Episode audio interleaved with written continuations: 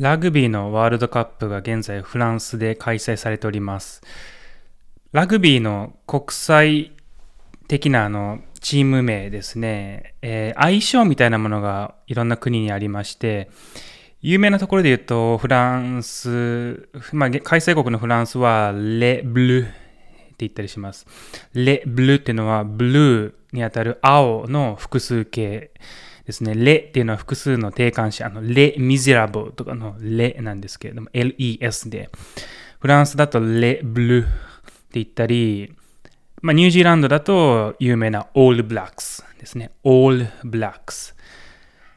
ユニフォームが黒だからだと思うんですけれども、オールブラックスだったり、オーストラリアだとワラビーズって言ったり、南アフリカ、スプリングボックスって言ったりしますね。スプリングボックスか。えーまあ、そういった感じでラグビーのチーム名です。あの相性みたいなのがあるんですけれども、日本代表の相性、皆さんご存知でしょうか？あんまり相性で呼ぶことない、ない気もするんですけれども、え日本代表はですね、Brave Blossoms って言います。英語で。Brave Blossoms。勇敢なる花って感じですけれども、まあ、日本語ではよく桜っていうモチーフで表されるんで、桜ってカタカナで言われたりもしますね。ラグビーのチーム。えーということで本日扱う英単語はですね、Blossom っていう単語です。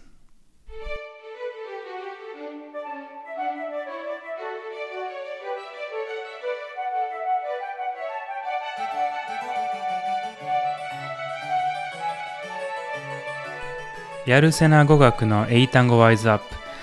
本日は2023年9月の、えー何日 ?25 日ですね。まあ、世の中すっかり秋が深まっているはずなんですけれども気温は高いです。なかなかなんか涼しくなったなって感じはしないんですけれども今日はまあ秋に向かって花が咲いていく季節ではないんですけれどまたお花の話です。えー今回使う単語は blossom という単語です。ね、えー blossom という単語、え先週扱った flower とかと一緒でですね、あの語源的に関連していますね。flower と blossom。F とか B の音って、まあ、全然違うように見えて、実はあの同じ場所で発音しています。どちらも唇を使って、F の音ですと、下唇と上の歯あたりを使って発音してますし、B だと両唇を使って発音してますね。こういった感じで F とか B の音ってま非常に近い音なので、まあ、よく関連しています。ラテン語系で F がゲルマン語系で B になったり、ラテン語系の P がゲルマン語系の F になったりみたいな、もう例はたくさん本当にあります。ラテン語の父親、パーテルがゲルマン語の father になったりっていう感じですね。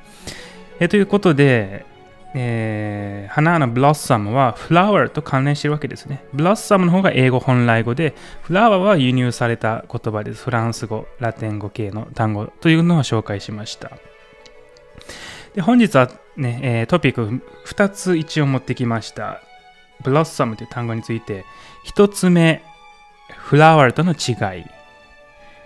2つ目、ブルームとの違いです。えまず一つ目、フラワーとの違いですね。えブロッサムとフラワーの違い、現代英語では主に木に咲く花の時にブロッサムという単語を使う傾向があります。だから桜の花はブロッサムですね。えータンポポとかスミレだったらフラワーでも、木に咲いてる何らかの花はブロッサム使うことが多いです。まあ、これが一番目につきやすい違いですね。えー、ブロッサムという単語自体は古英語の花を表した、まあ、ブローストムとかブローストマみたいな単語があって、その単語から来ています。えー古英語の時代からずっとある単語ということですね。ゲルマン語系の単語でこのブロッサムの仲間で言うと、ドイツ語の花のブルーメっていう単語があります。ブルーメってなんか日本でも使われるのないのかなと思ってネットで調べてみると、滋賀農業公園ブルーメっていうのが出てきましたけれども、あなんかそのぐらいしかなかったです。これあの知ってる方は少ないと思うんですけれども、ウルトラマンレオっていう、まあ、ウルトラマンのシリーズがあって、その中にシルバーブルーメっていう怪獣というか、まあ、敵キャラが出てくる回があるんですけれども、これはもうシルバーブルーメって、まあ、銀色の花ぐらいの意味だと思うんですけれども、あの、ずっと子供が見ると一生トラウマになるんじゃないかっていうぐらいあの恐ろしい回です。昔のウルトラマンシリーズの。えー、それでブルーメって単語なんか聞き覚えあったんですけれども、あんまり、まあ、使わないかなって思います。まあ、ブロッサムと関連してるって言葉ですね。で、もう一個あの花に関連しての単語で、ブルームという単語があります。本日のトピック2つ目、ブルームですね。BL、OOM ですね。BM、OOM でブルームっていう単語があります。こちらも花を表したり、まあ、またこちらはですね、開花するとかいう動詞であったり、開花そのものを表したりもできます。まあ、フラワーという単語も花表したり、花開くみたいな、もうどちらも表せたりするので、まあ、ブルームという単語も似ています。で、ブロッサムとブルームは、まあ、どちらもゲルマン語系で関連してそう、まあ、実際関連はしてるんですけれども、ブルームの方は北欧由来とされています。なので、あの、古英語の時代からブルームがずっとあったってわけでもないんですよね。えー、古英語の時にブローワンみたいな、まあ、言い方があって、えー、まあ、それは直接的にはブルームっていう単語とは関連してないとされていますね。これ北欧スカンジナビアの方からの単語とされています。こういうことまあよくあるんですよね。あの一見どっちも公英語から存在してて、ブロッサムが名詞形で、ブルームが動詞形だみたいな、思ってたら全然違ったみたいなことよくあります。ねえー、ブルームの方はだから語源が違うってことですね。ブロッサムとはですね。さあ、これに関連した単語ですね、他にもまだまだたくさんありまして、えー、まあ、いくつか明日以降もね、紹介していこうかなと思うんですけれども、まあ、この花系ですね。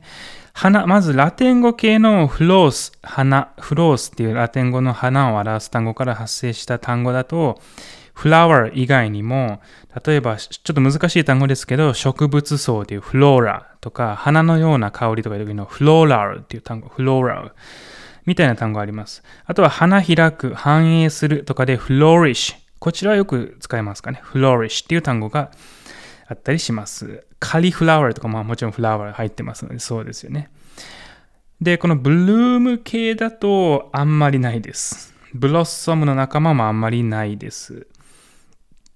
で、これは花はブヘルみたいなのところに究極的に行き着くんですけど、この B をまた F に書き換えると、フォルみたいな言い方になって、このフォルは葉っぱって意味でラテン語に入っていますね。ラテン語のフォリウム。フォリウムっていう単語が葉っぱを意味します。現代語なかなかないんですけど、フォリエッジ。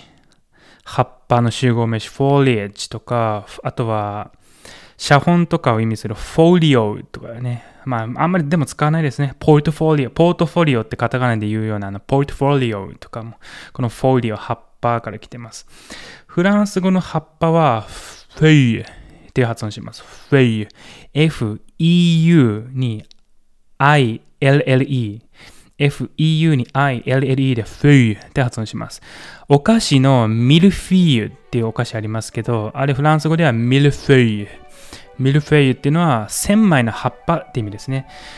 以前あの花のフラワーの時に mille fleurs が千本の花の話しましたけど、千枚の葉っぱで mille feuilles です。 mille feuilles はお菓子の名前になってて、 mille fleurs はワンピースのニコ・ロビンの技の名前になっているということです。はい。えー、なかなか、ね、葉っぱも花もだから同じような膨らむとか花開くみたいな語源から関連しています。で、この膨らむがですね、もっと広がって、膨らんで膨らんで、溢れてほとばしるバーってこう流れていくみたいなところにつながっていきます。明日はその単語を紹介しましょう。このブロッサムと非常に似た発音の単語ですが意味が全く違います。ぜひどんな単語か予想してみてください。では本日は以上です。明日もまた皆さんの単語学習が少しだけ面白くなりますように。Have a nice day. Nice word. See you.